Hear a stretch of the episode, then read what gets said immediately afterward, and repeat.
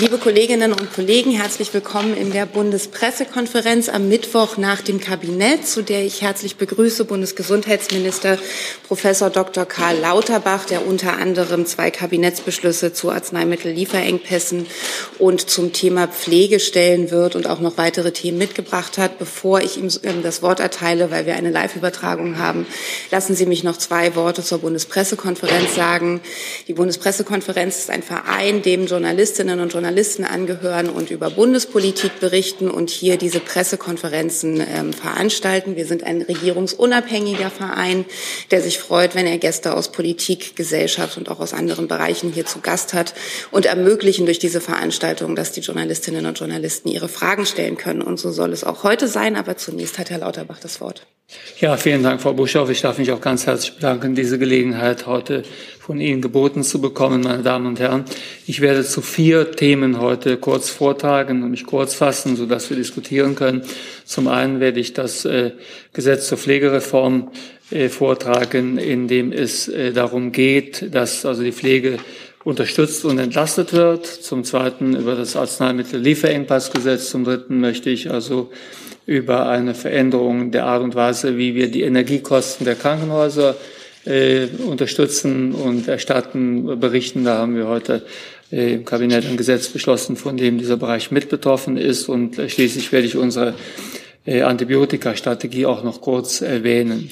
Ich fange mal an mit dem Pflegereformgesetz. Und beim Pflegereformgesetz haben wir drei große Probleme zu lösen. Ich bin selbst mit dem Gesetz sehr einverstanden. Wir haben lange darüber also verhandelt. Das ist ein schwieriges Gesetz. Die Pflegereform war notwendig, weil wir steigende Löhne haben in der Pflege, was gut ist. Wir haben Inflation, ist Ihnen allgemein bekannt. Es werden aber auch mehr Menschen gepflegt und also die Menschen, die gepflegt werden, werden länger gepflegt. Somit haben wir vier Kostenfaktoren, die auf die Dauer wirken werden und daher haben wir für diese Legislaturperiode eine Stabilisierung vorgenommen.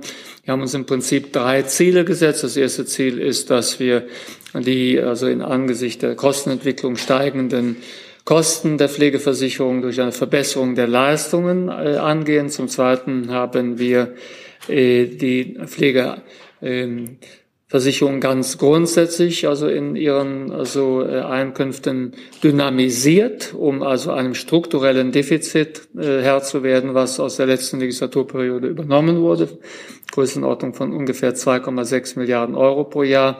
Und schließlich hatte der Gesetzgeber die Aufgabe, die Vorgabe des Bundesverfassungsgerichtes umzusetzen, dass also die Zahl der Kinder berücksichtigt werden muss, wenn es darum geht, die also äh, Kinderlosen und die äh, Eltern äh, bei der Beitragsgestaltung entsprechend anders zu behandeln. Alle drei Probleme gehen wir an.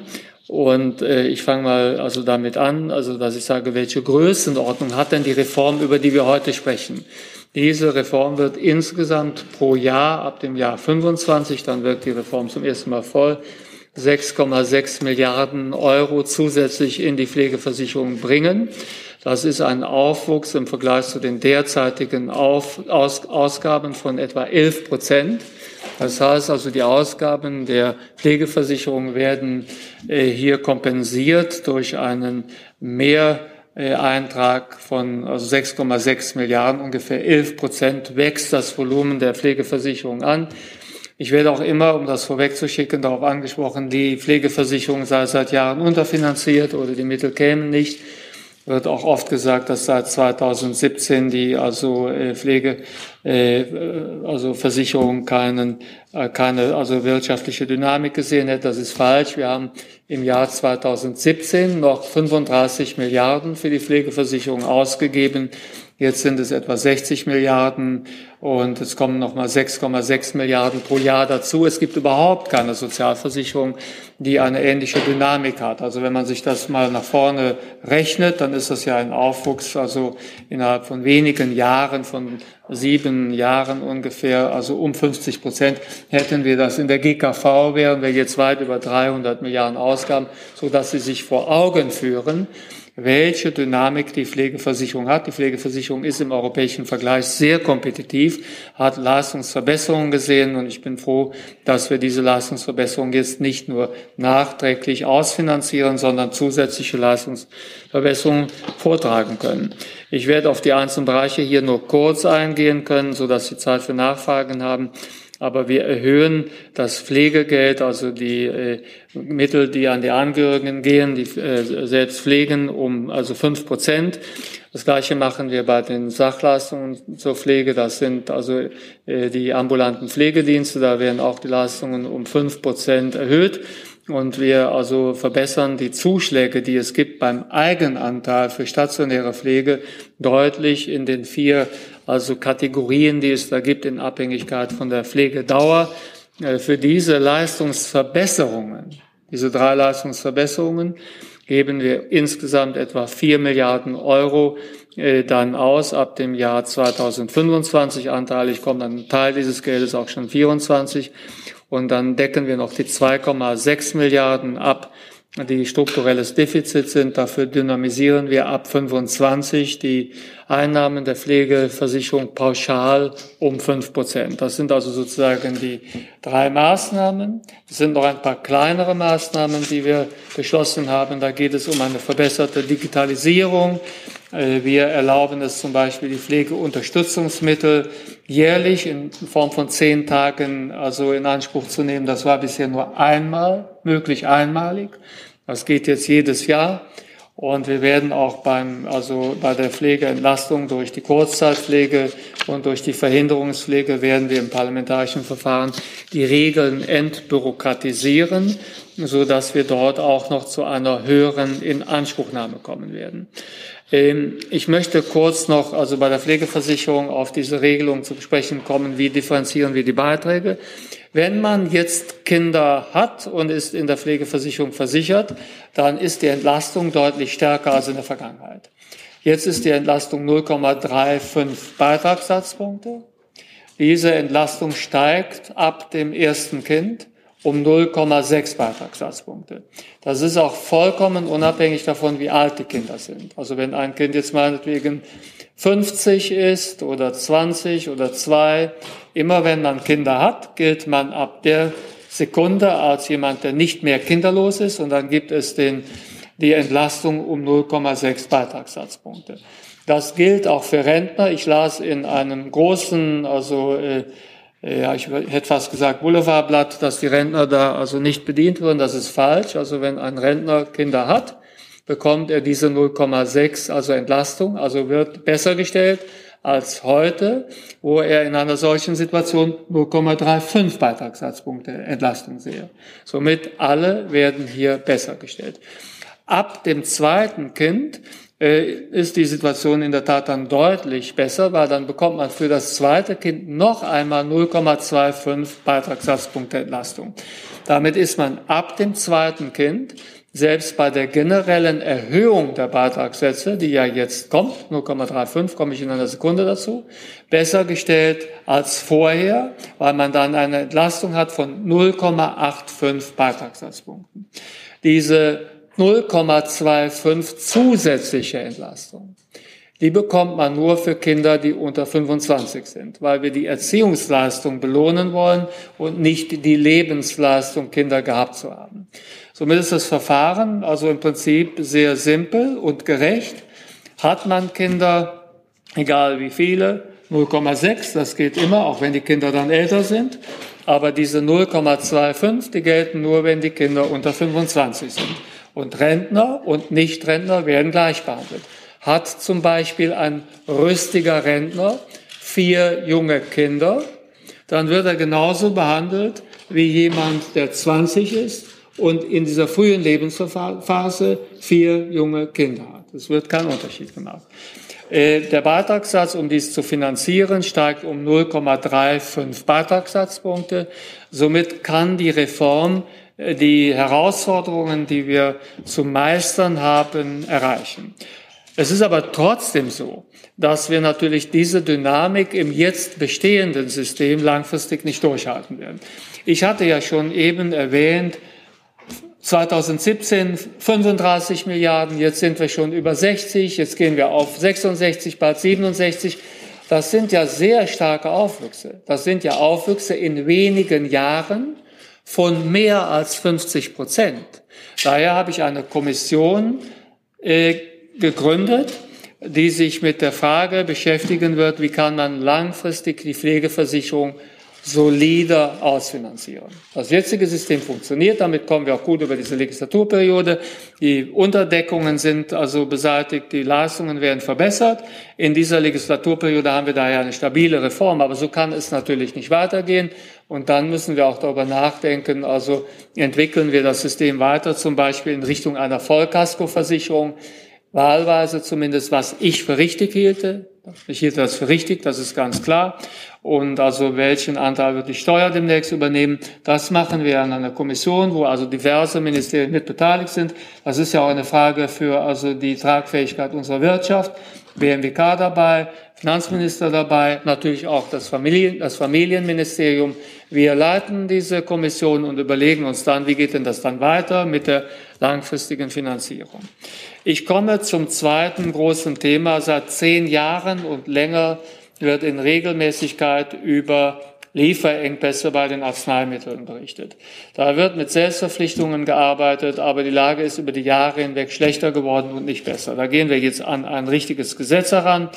Und dieses Gesetz also hat mehrere Stufen. Die erste Stufe ist Kinder zuerst. Kinder zuerst. Es ist ein Motto meiner gesamten Regierungsarbeit. Wir haben ja bei den Kinderkliniken sofort reagiert und diese in einen Budgetkorridor gestellt, sodass die Kinderkliniken aus dem Finanzdruck herausgenommen worden sind.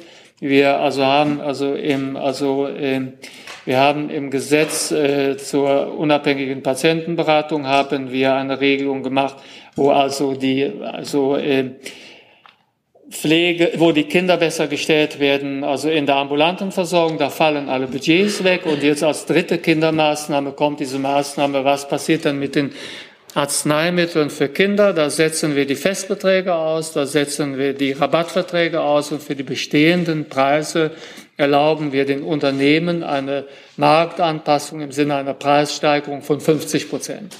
Damit wird es auf den Schlag für die Arzneimittelfirmen interessanter, Arzneimittel für Kinder in Deutschland zu liefern oder gar zu produzieren. Also deutliche Preissteigerung. 50 Prozent können die Preise angehoben werden. Das leisten wir uns für Kinder, weil ich das nicht noch einmal erleben möchte, dass wir hier die Kinder nicht versorgen können, dabei die gleichen Medikamente in Holland angeboten werden. Das ist kein ehrbarer Zustand. Wir sind ein wohlhabendes Land. Die Kinder haben viel mitgemacht in der Pandemie. Von daher wird das beseitigt. Da sind wir großzügig und Dafür also stehen wir hier mit dieser Erhöhung, Preisgestaltung von Kinderarzneimitteln, wird aus diesem Rabattsystem weitestgehend herausgenommen. Bei den anderen Arzneimitteln arbeiten wir mit zwei Instrumenten äh, und einer Informationspolitik. Die zwei Instrumente sind zunächst einmal wir erleichtern die Bedingungen für die Rabattverträge und äh, die also damit einhergehenden, also Festbetragsregeln äh, aus der Perspektive der Arzneimittelhersteller. Weil wir haben tatsächlich die Preisschraube, die Ökonomisierung bei diesen Arzneimitteln sehr stark angezogen. Und also dafür also sehen wir auch zum Teil die Lieferengpässe. Das ist nicht der alleinige Grund, aber wahrscheinlich der wichtigste. Und somit also werden wir es so machen, dass man bei also dem also bei der Zuzahlungsbefreiung die Grenze äh, verändern von 30 Prozent unter Festbetrag auf 20 Prozent unter Festbetrag, so dass die Zuzahlungsfreiheit auch schon gegeben ist, wenn man nur 20 Prozent unter Festbetrag liegt. Das ist eine wesentliche Verbesserung, weil das die Gewinnmarge in diesem Bereich für die Arzneimittelunternehmen deutlich verbessert. Sie müssten sonst noch einmal 10 Prozent absenken beim Preis, um unter diese Schwelle zu kommen. Und das wird etwas ausmachen. Wir also arbeiten darüber hinaus, also im Bereich der also Ausschreibungen der Generika und der Festbetragsregelungen mit einem neuen System. Das werden wir in der äh, also vollumfänglichen äh, Anwendung erstmal bei den Antibiotika machen. Und zwar arbeiten wir da bei den Ausschreibungen mit verbindlich zwei Losen. Das erste Los ist das reguläre Los, bekommt der billigste Anbieter Das sind dann oft äh, äh, Länder wie China, Indien und so weiter. Aber dann muss es ein zweites Los geben. Und dieses zweite Los muss 50 Prozent der Produktion in Europa darstellen. Das heißt, ein zweites Los, das gilt für alle Länder, mit denen wir Handelsbeziehungen haben, also Handelsverträge haben und die EU sieht verbindlich vor 50 Prozent der Produktion in Europa. Damit beginnen wir bei Antibiotika und wir überlegen uns das auszudehnen, zum Beispiel auch auf Onkologika. Das ist ein lernendes System. Wir wollen erst mal sehen, wie wir es also äh, aufbauen. Und davon verspreche ich mir in diesem Bereich Antibiotika, wo wir besonders viele Lieferengpässe haben, einen richtigen Sprung nach vorn.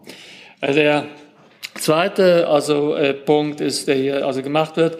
Wir erhöhen also die Verpflichtungen in Bezug auf die Lagerhaltung.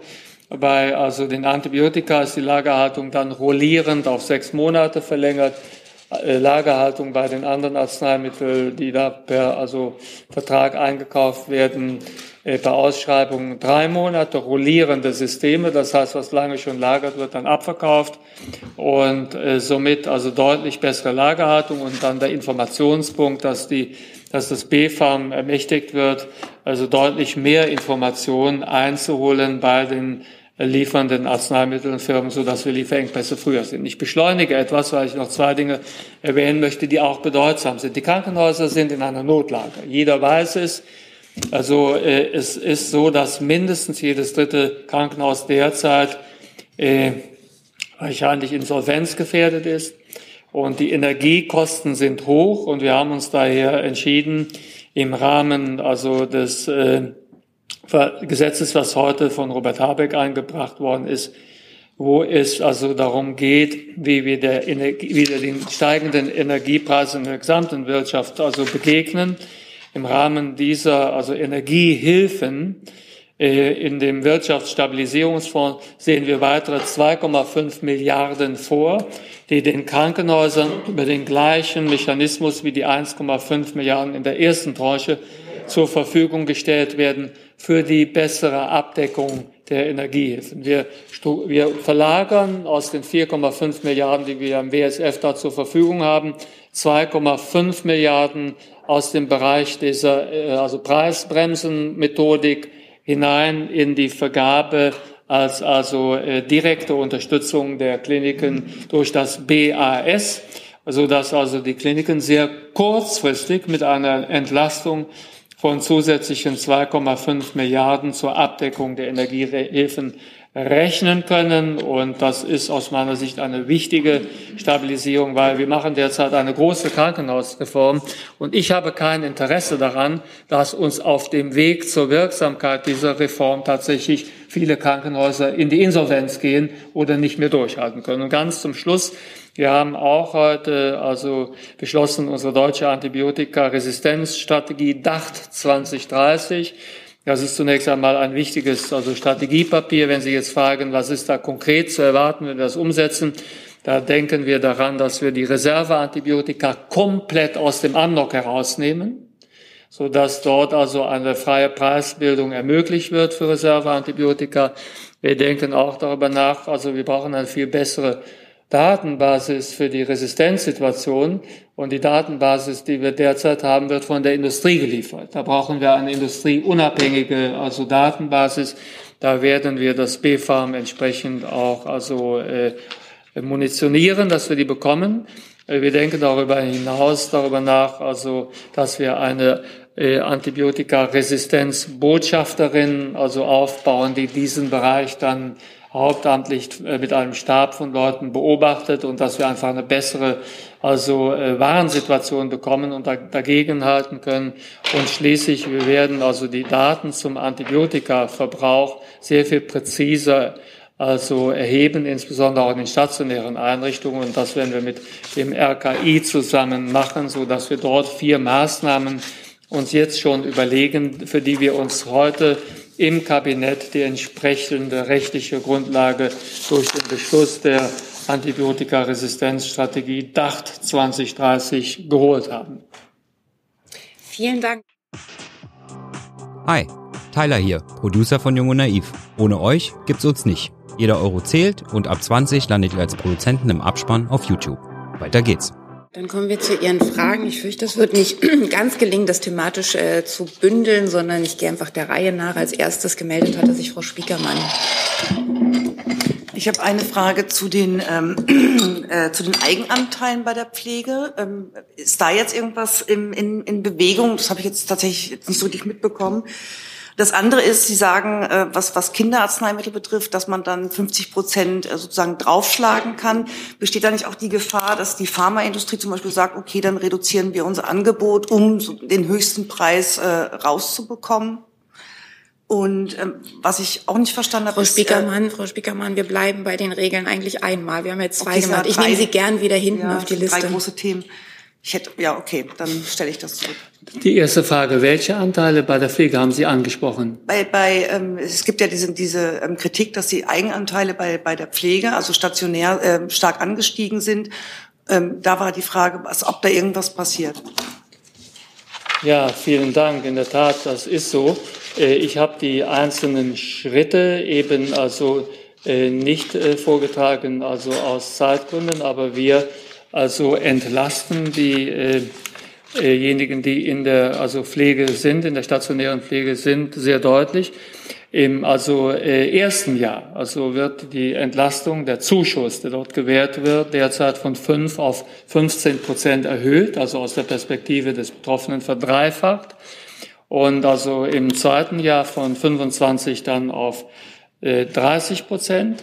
Und also im dritten Jahr, also bis zum, also genau, im dritten Jahr von 45 auf 50 Prozent und dann danach ab dem dritten Jahr von 70 auf 75 äh, Prozent. Also für alle, ich sage jetzt einmal Pflegedauern in der stationären äh, Pflege, gibt es über die bestehenden Zuschläge hinaus erhöhte Zuschläge in dieser also Kategorisierung, wie ich gerade vorgetragen habe. Und bei den 50 Prozent erhöhten also äh, ja, Preisen, die erlaubt sind bei der Kinderarznei, ist das, spielt das eine Rolle. Das ist in der Tat, wenn ich das gleiche Arzneimittel jetzt im Vergleich zur also Vorzeit 50 Prozent teurer in Deutschland für Kinder anbieten kann, wird das ein Anreiz sein, dass ich mir überlege, ob ich das Arzneimittel dann in Deutschland äh, nicht vorhalte und in Holland oder in Italien verkaufen. Das war ja uns passiert. Wir hatten ja bei den Kinderarzneimitteln hatten wir mit die niedrigsten Preise überhaupt.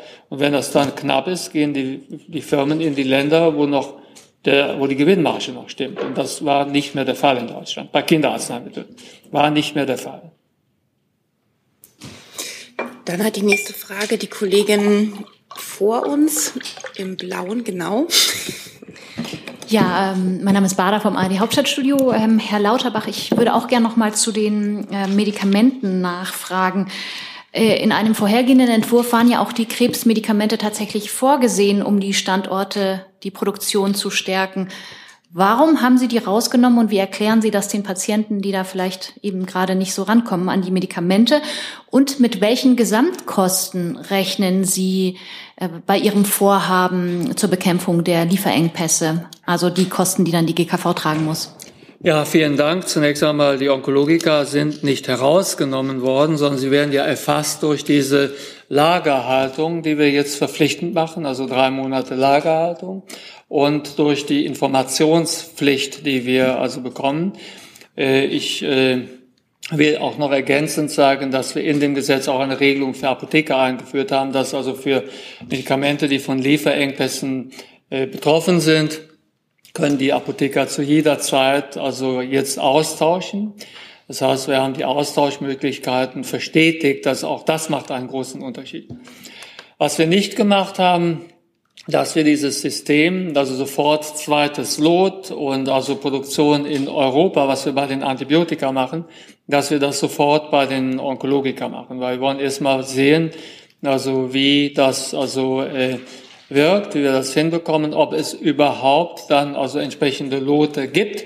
Und es sind nur sehr wenige Onkologika nicht lieferbar gewesen. Die können wir aber zum Teil lange lagern, insbesondere 5FU, äh, aber auch Tamoxifen, um zwei also Wirkstoffe zu nennen.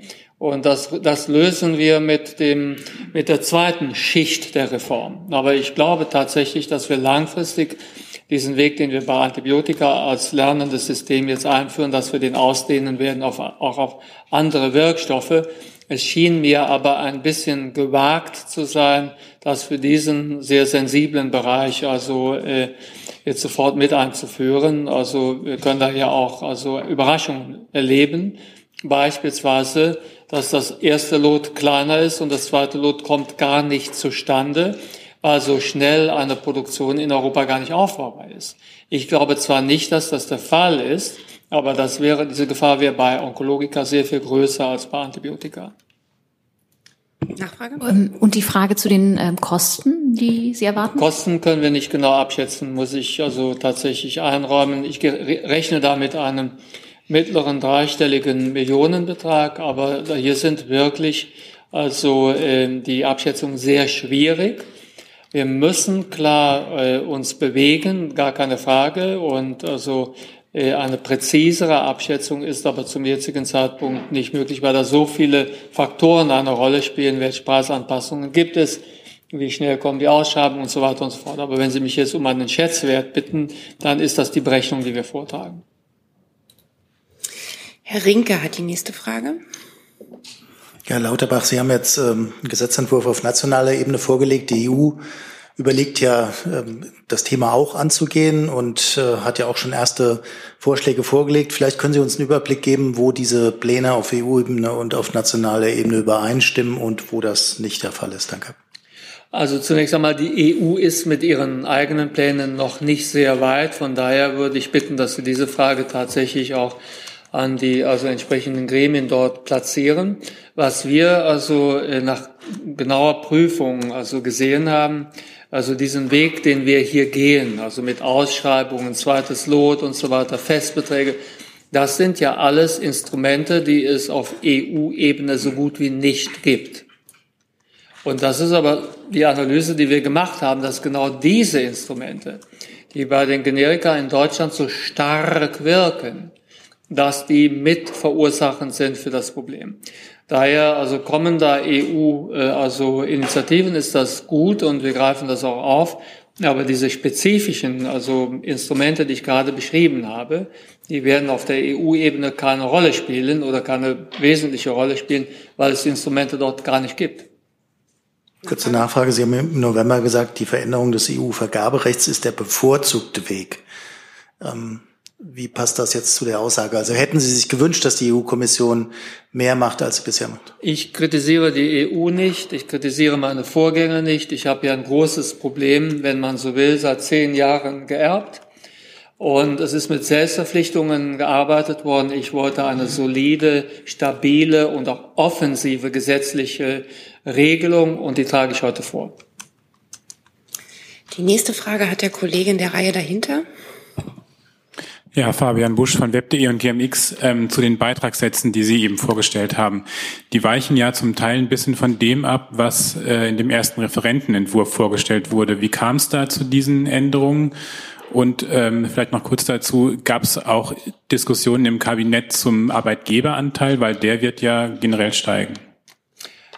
Ja, also ähm, genau im Kabinett wird immer diskutiert, aber wie Sie wissen, sind diese Diskussionen immer auch vertraulich und das ist für mich auch wichtig, so dass es so bleibt. Äh, die äh, nein, also die Regelung, die wir zuerst im Referentenentwurf hatten, war eine gute Regelung, aber ich habe also dann also viel darüber nachgedacht. Also und das äh, ist ja keine das ist ja kein Fehler, wenn man einen Vorschlag verbessert.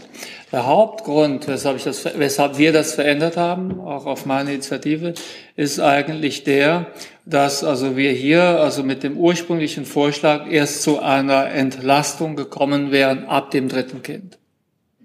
Und das ist aus meiner Sicht nicht wirklich gut vertretbar. Also dass der Beitragssatz steigt, also wenn ich zwei Kinder habe, ist schwer zu vermitteln.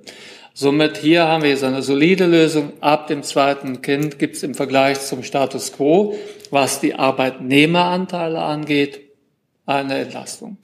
Dass die also Belastung, die jetzt kommt, sehr stark natürlich die also Arbeitgeber auch anspricht. Das also äh, ist klar, das also ist hier eine Mehrbelastung. Aber auf der anderen Seite, wenn man das im Gesamtpaket betrachtet, ist das auch etwas, was wir den älteren Menschen schulden. Also ich wollte einfach nicht also gesehen werden als jemand, der im Wahlkampf eine Verbesserung der Situation bei der Pflege ankündigt und nachher kommt kein Gesetz. Hiermit kommen wir über die gesamte Legislaturperiode stabil durch die Finanzprobleme. Das ist meine Einschätzung. Ich habe jetzt noch elf Fragesteller und Fragestellerinnen auf der Liste. Ich weiß bloß darauf hin, ich habe die Fragerliste gesprochen, weil ich nicht weiß, wir haben einen Anschlusstermin, die Regierungspressekonferenz, wie gut wir das alles schaffen. Wir versuchen es aber. Mit kurzen Fragen und kurzen Antworten bin ich optimistisch. Die nächste Frage hat der Kollege hier vorn. Da Sie kein Mikro vor sich haben, möchte ich Sie bitten, es vorsicht, vorsichtig nach vorn zu biegen. Die sind nämlich sehr empfindlich. Okay, ich gebe Mühe. Äh, Tobias Lauf im Deutschen Ärzteblatt. Ähm, aus der Praxis und auch aus der Industrie ähm, hört man Kritik und wenig Hoffnung, dass der ähm, Arzneimittellieferengpass Entwurf allzu viel an den Engpässen akut ändern wird, weil von den 400 registrierten Engpässen ja nur ein ganz kleiner Anteil äh, von den neuen Regelungen erfasst sind. Warum ist das denn so? Warum haben Sie nicht viel mehr Arzneimittel, Arzneimittelgruppen äh, da gleich im ersten Aufschlag mit einbezogen?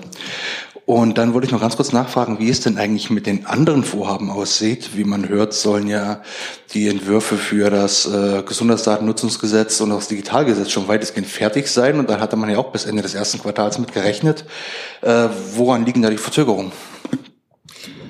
Ja, vielen Dank. Also die äh, also in Kritik aus Praxis und äh, was hatten Sie gesagt? Also äh, egal, was auch immer. Also die also solche Kritik höre ich immer. Das stimmt einfach nicht, dass nur eine kleine Gruppe der also Wirkstoffe, die knapp waren, hier betroffen wäre.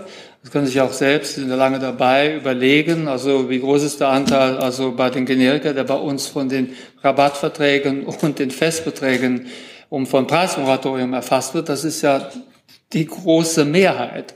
Von daher bei allem Respekt vor der sogenannten Praxis, das ist einfach nicht so. Und also beim Gesundheitsdatennutzungsgesetz und beim Digitalgesetz, Sie haben recht, da sind unsere Gesetzentwürfe schon sehr weit. Aber also ich stelle heute alleine vier Maßnahmen vor. Und also Sie können also sicher sein, dass wir also Sie demnächst auch weiter hier also äh, mit Material also füttern werden. Wir haben noch zwei Versorgungsgesetze, die kommen dann das Digitalgesetz, das Gesundheitsdatennutzungsgesetz, das Cannabis-Legalisierungsgesetz, alles sehr weit schon. Und da werden Sie in den nächsten Wochen regelmäßig äh, Anregungen haben. Wir machen weiter bei Herrn Steiner auf der von uns aus rechts gesehenen Seite. Ist das das Richtige? Danke. Jetzt haben wir es, genau. Äh, Herr Lauterbach, ähm, Sie müssen mir zwei Sachen erklären. Das eine ist tatsächlich, ähm, wie tiefgehend sind die Vorschriften, was die Vorprodukte angeht für die Arzneimittel, die dann in Europa respektive im EWR respektive in entsprechenden Vertragsstaaten äh, dann auch gefertigt werden sollen? Ähm, das heißt, bis zu welcher Stufe müssen die Vorprodukte tatsächlich innerhalb dieses Raumes dann auch äh, hergestellt werden? Und äh, das Zweite, was ich einfach sehr gerne verstehen würde, ist, ähm, dadurch findet ja per se erstmal noch gar keine Ausweitung des also der bislang vorhandenen Arzneimittel statt. Das ist ja perspektivisch, die Produktion muss ja erstmal aufgebaut werden. Bis wann rechnen Sie denn damit, dass eine entsprechende Produktionskapazitätsausweitung stattfinden kann und das damit dann auch marktwirksam wird? Ja, vielen Dank. Also zunächst, also ich habe mich sehr intensiv damit beschäftigt, zu verhindern, dass das Gesetz umgangen wird in dem beispielsweise in Europa nur noch verblistert wird oder es wird äh, meinetwegen der, Dra der Dragé-Lack aufgetragen, der Rest wird in China produziert. Das wollen wir nicht und daher also sind also beim BfArM klare Regeln hinterlegt. Was gilt eigentlich als also sozusagen die Produktionsstätte des Wirkstoffes? Das ist hier die entscheidende Definition. Somit eine also äh, Camouflage-Operation ist nicht möglich. Das ist nicht denkbar. Zum Zweiten, also der Aufbau der Produktion. Ich glaube, das äh, werden wir schnell sehen. Bei den Antibiotika wird das schnell gehen. Weil also Antibiotikaproduktion im Generika-Bereich aufzubauen, ist jetzt nicht so komplex wie bei den Onkologika. In der Regel zumindest. Und äh, zum Zweiten, also wenn ich da aufbaue und bin der Erste, der das anbieten kann, habe ich ja fast ein garantiertes Lot. Das ist ja, und das steht ja mindestens 50 Prozent. Wenn jetzt da 100 Prozent angeboten werden, dann würden wir das sicherlich also nicht äh, kritisieren. Von daher, ich glaube, dass das schnell sein wird. Wenn das so ist, wie ich annehme, von den Gesprächen, von, also und so weiter, ich bin da auch schon länger ein bisschen dabei an dem Thema, dann glaube ich, werden wir das zum Modell machen, auch für andere Wirkstoffgruppen. Davon gehe ich aus.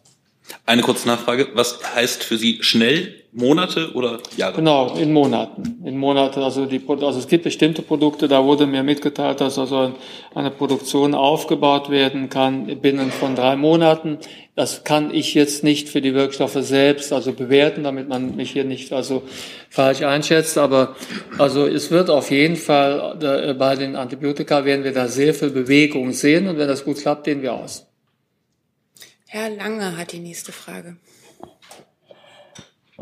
Nee, Herr Lange. Herr Lange yes, aber ich, ich Herr Minister, ganz kurzer Themenwechsel bitte, und zwar zum Thema Corona-Impfung aus Aktualitätsgründen. Wenn ich es richtig weiß, steigt der Bund äh, zum 8. April aus der Finanzierung äh, der ärztlichen Leistung aus, bezahlt nur noch den Impfstoff.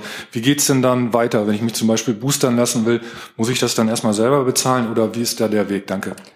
Ja, genau. Also das soll ja eine GKV-Leistung werden. Da haben aber die Verhandlungspartner sich nicht also auf einen Preis für die Erstattung der äh, Impfung einigen können. Und ich habe daher die, weil ich nicht möchte, dass wir da eine Impflücke haben, äh, habe ich die äh, Partner der Selbstverwaltung äh, gebeten, mich zu besuchen und wir werden dann über also äh, die Dringlichkeit, die es aus der Perspektive auch unseres Hauses hat, dass da übergangslos geimpft werden kann ohne Selbstzahler, also Probleme, werden wir diskutieren. Und wenn diese Gespräche stattgefunden haben, kann ich Ihnen Näheres berichten. Aber also, dass man sich in einer solch zentralen Frage nicht einigen konnte, die ja schon lange Zeit ansteht, also habe ich mit einer gewissen Enttäuschung wahrgenommen und daher habe ich dieses Gespräch jetzt auch veranlasst. Frau Spiekermann nochmal. Herr äh, Minister Lauterbach, wie sind denn äh, jetzt die aktuellen Zahlen? Wie stark ist Deutschland vom chinesischen Markt abhängig, was Antibiotika betrifft? Und noch die zweite Frage, oder die ziehe ich lieber zurück, sonst wäre das ein bisschen gemein. Ja, das muss ich Ihnen nachreichen, weil ich den de facto Abhängigkeitsgrad bei den Antibiotika äh, so nicht, also äh, ungesichert vortragen möchte. Ich habe da eine Größenordnung im Kopf, aber ich möchte einfach darum bitten, dass das würde ich Ihnen gerne nachliefern. Es ist erheblich. Das ist wirklich sehr erheblich und von daher ist das der größte Problembereich. Die nächste Frage der Kollegin neben Frau Bader. Welches mögen Sie? Das. Ja. Ähm, Uwe Jahn, ARD Hauptstadtstudio Hörfunk. Ähm, eine aktuelle Frage noch zum Thema Corona. Die Maßnahmen laufen jetzt ja aus zu Ostern. Wenn wir uns erinnern, vor drei Jahren waren wir im Lockdown. Jetzt wäre ja vielleicht der Zeitpunkt, Lehren zu ziehen. Wie sollen diese Lehren aus der Pandemie gezogen werden und welche zeichnen sich da für Sie schon ab? Zunächst, wir haben gestern unser 33. und letztes äh, Treffen mit dem Corona-Expertenrat gehabt. Äh, also an der Nachbesprechung hat auch der Bundeskanzler teilgenommen. Äh, und es war eine sehr gute Sitzung. Ich habe mich also äh, hier noch einmal bedankt. Das war eine ganz großartige Leistung, die der Expertenrat geboten hat und davon haben wir stark profitiert. Für mich persönlich ist es in, äh, also äh, sagen wir, Sichtung auch der neueren Entwicklungen, also wie hat sich also die eine oder andere Variante entwickelt, was ist da zu erwarten, wie stark wirken die Impfungen, wie also viele Krankenhausfälle haben wir noch, also worauf gehen die zurück? Also sind das wirklich auf den Intensivstationen dann auch Corona-bedingte äh, also äh, äh, Behandlungen oder ist Corona dann nur eine Begleiterkrankung? All das habe ich auch noch einmal sehr präzise gesichtet und auch mich nochmal etwas tiefer eingearbeitet. Ich würde sagen, dass aus der Perspektive der Frage, ist, ist in Deutschland die Pandemie jetzt wirklich zu einem Ende gekommen? Würde ich sagen, dem ist der Fall, weil wir haben jetzt in der Bevölkerung einen Immunschutz durch die Kombination Impfungen, stattgehabte Infektionen, aber auch Arzneimittel, die wir einsetzen können und auch Entwicklung der Varianten in Bezug auf ihre Gefährlichkeit, haben wir ein Gesamtbild, wo ich davon ausgehe, wir haben in Deutschland die Pandemie erfolgreich bewältigt und auch mit einer guten Bilanz. Ich kann verstehen, dass jetzt das Interesse daran äh, ist, dass man jetzt mal sagt, was ist denn alles schiefgelaufen? Und das sind auch berechtigte Fragen. Aber ich bitte um Verständnis. Ich möchte einfach in den Vordergrund stellen, es ist in Anbetracht der erheblichen Bedrohung, die wir hatten, also der also alten Bevölkerung, die wir haben, ist es in Deutschland also aus meiner Sicht ein Erfolg gewesen. Ich bedanke mich bei der Bevölkerung, die da mitgezogen hat, die da immer dabei gewesen ist. Ich bedanke mich auch beim Personal. Ich bringe ein Beispiel. Wir hatten also 20 und 21 sind also in den Pflegeeinrichtungen anteilig an den Gesamttoten, sind immer um die 15 Prozent der Gesamttoten in den Pflegeeinrichtungen gestorben. Das haben wir 22 auf dreieinhalb Prozent senken können. Das sind große Erfolge auch also der Pflegekräfte und der Einrichtungen. Somit möchte ich einfach mal in den Vordergrund stellen, die Impfungen haben gewirkt. Die meisten wissenschaftlichen Annahmen, mit denen wir gearbeitet haben, waren richtig. Zum Beispiel Kinder sind ansteckend. Darüber wird ja heute noch diskutiert.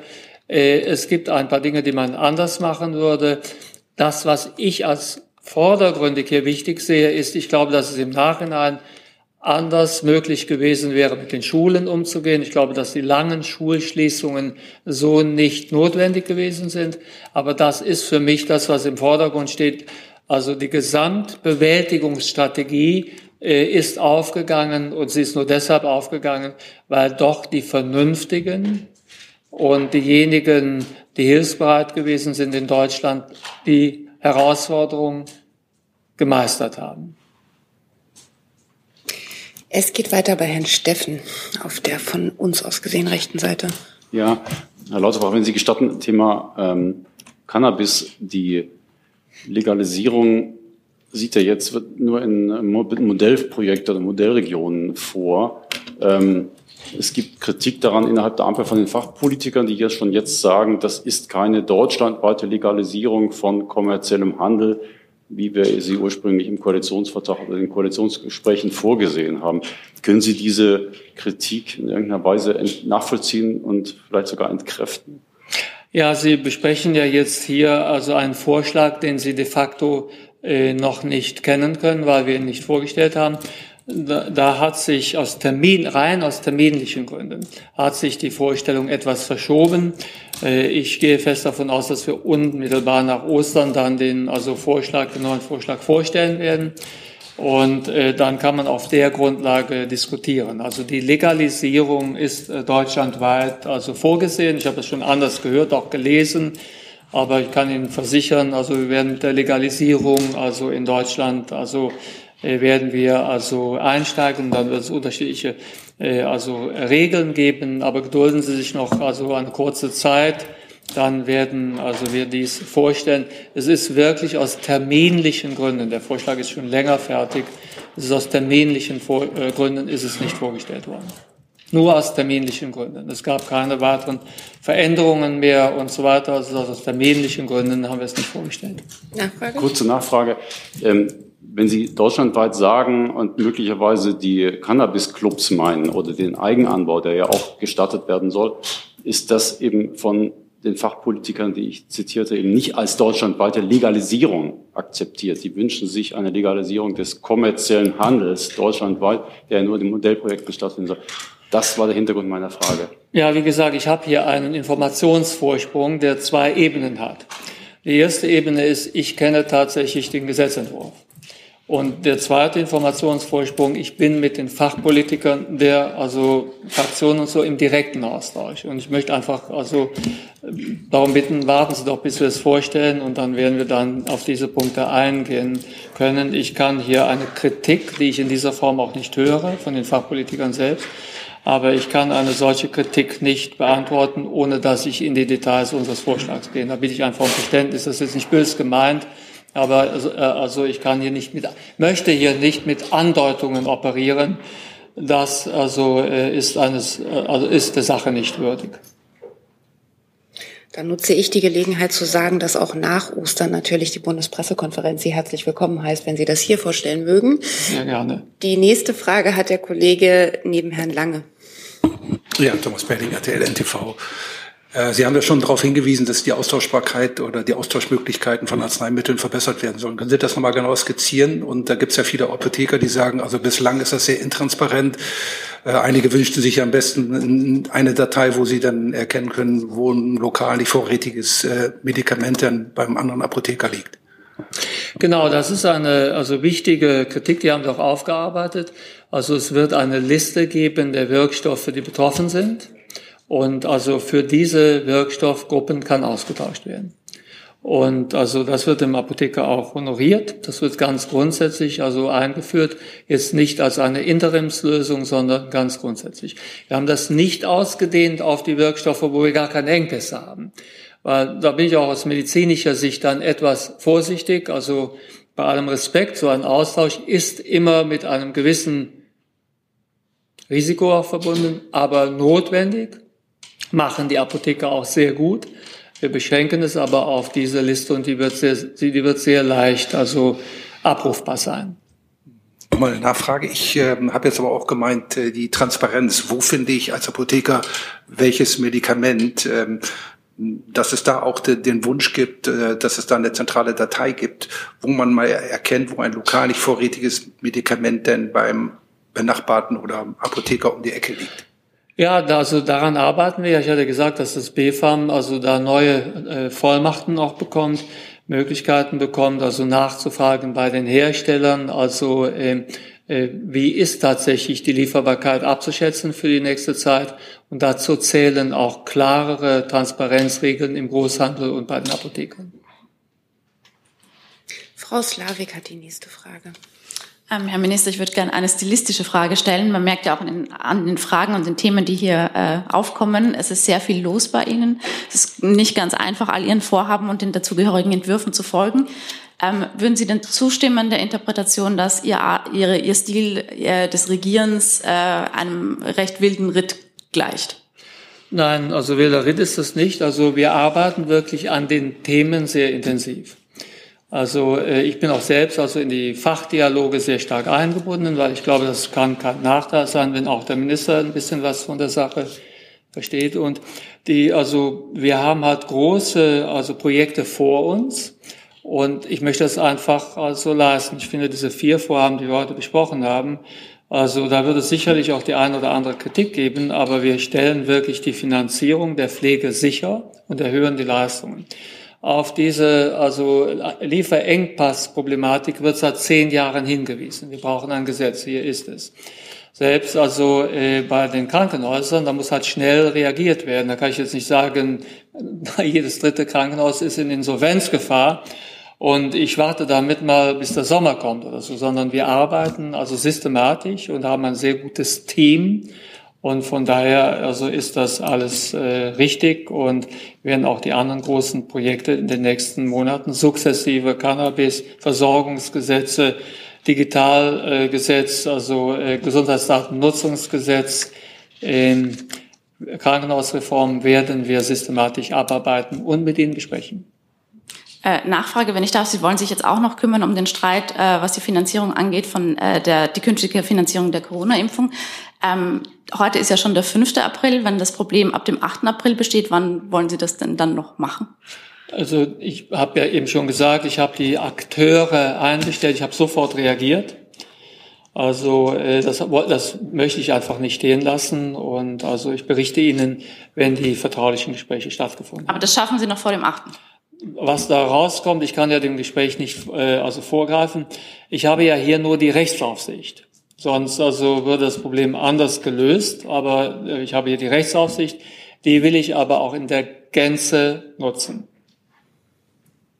Die nächste Frage hat die Kollegin hier vorne in der Mitte. Genau. Ja, äh, Darius Hartschuk von EPM Health Europe. Eine ganz schnelle Frage. Herr Lauterbach, Sie haben schon ähm, erwähnt, dass wahrscheinlich die zweite Schicht von der Gesetz zu Arzneilieferengpässe kommt.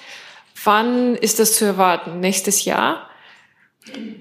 Nein, also wir werden das jetzt also einführen, also in diesem Jahr. Wir sind heute im Kabinett gewesen. Ich hoffe, dass wir eine schnelle Parlamentsbefassung haben und also auch dann zum Schluss, also auf dieser Grundlage äh, das Gesetz. Ich glaube, äh, von den bisherigen Gesprächen, die ich so geführt habe, dass wir uns also auf der Grundlage gut einigen werden. Und dann wird natürlich die Umsetzung sofort kommen. Das ist ja eilbedürftig. Aber da, muss, da müssen Sie wirklich, also das Nähere regelt das Gesetz. Ich habe heute erst einmal die Grundstruktur sehr, also äh, ja auch ausführlich im Kabinett vorgetragen und erläutert. Ich muss dazu sagen, dass also in der Hinsicht die Zusammenarbeit mit dem Haus von Robert Habeck ausgezeichnet war. Weil hier sprechen wir über eine Sache, die wirkt trivialer, als sie in Wirklichkeit ist, weil wir müssen natürlich die diversen Handelsverträge, Abkommen und so weiter und so fort müssen wir also berücksichtigen. Und von daher kann man es nicht so einfach also äh, machen, wie man es will, sondern da, muss, da müssen also tatsächlich diverse äh, rechtliche Grundlagen also berücksichtigt werden, die das Handelsrecht betreffen. Und das war wirklich eine gute Zusammenarbeit mit dem Haus Habeck. Frau Bader nochmal. Herr Lauterbach, ich würde gerne noch mal nachfragen, ähm, wie Sie dazu kommen zu meinen, dass man innerhalb von Monaten die ähm, Antibiotikaherstellung äh, wieder zurückholen könnte, aufbauen könnte in Europa. Woher haben Sie diese Informationen? Und noch eine Nachfrage ähm, zu den Kosten. Die Preistreiber sind ja die patentgeschützten Arzneimittel. Glauben Sie, dass man bei denen auch ansetzen könnte und ein bisschen einsparen könnte über Regulierung? Ja, also zunächst einmal, das gilt längst nicht für alle Antibiotika.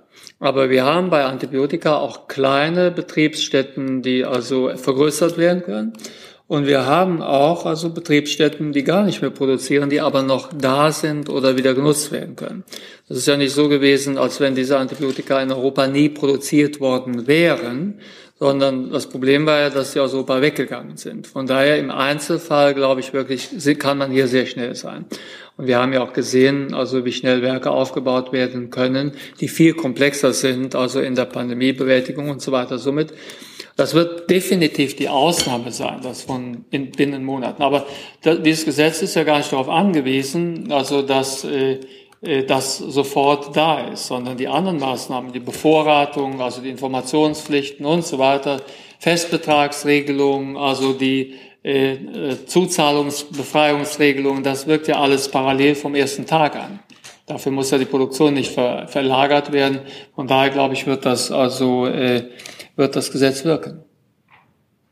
Die zweite Frage. Und die Nachfrage zu den Kosten bei den patentgeschützten Arzneimitteln? Wir haben ja beim AMNOC jetzt eine Regelung gemacht, also im GKV Finanzstabilisierungsgesetz, die auch international übrigens anerkannt und gelobt wird, wo wir in dem, also Bracket, wie sagt man, in dem Bereich, äh, also des, also äh, erhöhten Nutzens, aber also äh, kein wesentlich erhöhter Nutzen, eine Preisdifferenzierung zulassen. In dem Bereich haben wir die größten Verluste hingenommen, weil zum Teil ein sehr kleiner, aber gesicherter Zusatznutzen zu ganz erheblichen Zusatzkosten geführt hat. Ich würde erstmal gerne sehen, wie dieses also Gesetz also jetzt zum Tragen kommt. Es wird ja von der Selbstverwaltung umgesetzt. Es ist jetzt ein erstes Verfahren, so wie ich das sehe, im Schiedsverfahren, aber davon verspreche ich mir eine Menge. Und äh, somit also ist das erstmal das Verfahren, auf welches ich besonders setze, weil also im Bereich der also äh, Originalpräparate ist das wirklich ein großer Wurf gewesen. Das haben Sie ja auch am Protest der Arzneimittelhersteller gesehen. Ich halte es aber für richtig, weil diese Art der Differenzierung in dem mittleren Block der also des Zusatznutzens war wichtig. Die Kollegin zwei Reihen dahinter hat die nächste Frage. Sie hatten sich gemeldet, oder? Ich? Ja, Sie. Mhm. Ja. Ähm, Anne Ort, Pharmazeutische Zeitung. Verstehe ich das richtig, dass die Austauschmöglichkeiten für Apotheker bei nicht ähm, verfügbar, also lieferbaren, äh, rabattierten äh, Arzneimitteln jetzt doch an die B-Farm-Liste geknüpft ist? Sie werden geknüpft an die also Liste der Arzneimittel, wo wir Lieferengpässe haben oder befürchten. Derzeit ist ja übergangsmäßig der Austausch ganz generell möglich. Und da hatte ich auf die Frage des Kollegen schon also geantwortet, dass ich das nicht für sinnvoll halte. Das hat medizinische äh, Gründe und also ist jetzt keine, also das hat nichts also mit Sparmaßnahmen oder ähnliches zu tun, sondern ganz grundsätzlicher Austausch. Damit tue ich mich schwer, bin ich nicht alleine mit. Und somit ist das tatsächlich an die Lieferengpässe gebunden. Nachfrage? Also Wer stellt diese Liste dann zusammen? Derzeit ist vorgesehen, Sie müssen natürlich das Gesetz abwarten, genauso wie ich. Das ist ja also der Souverän, das zum Schluss entscheidet. Aber unser Vorschlag ist, dass diese Liste vom B-Farm zusammengestellt wird. Und dann war hier vorne noch mal eine Frage. Ja. Ich würde gerne noch mal kurz nachfragen zu dem Thema, das Herr Steffen vorhin aufgebracht hat. Und keine Sorge, ich will Sie jetzt nicht löchern wegen des äh, kommenden Entwurfs. Das sei nun genommen, dass Sie recht halten.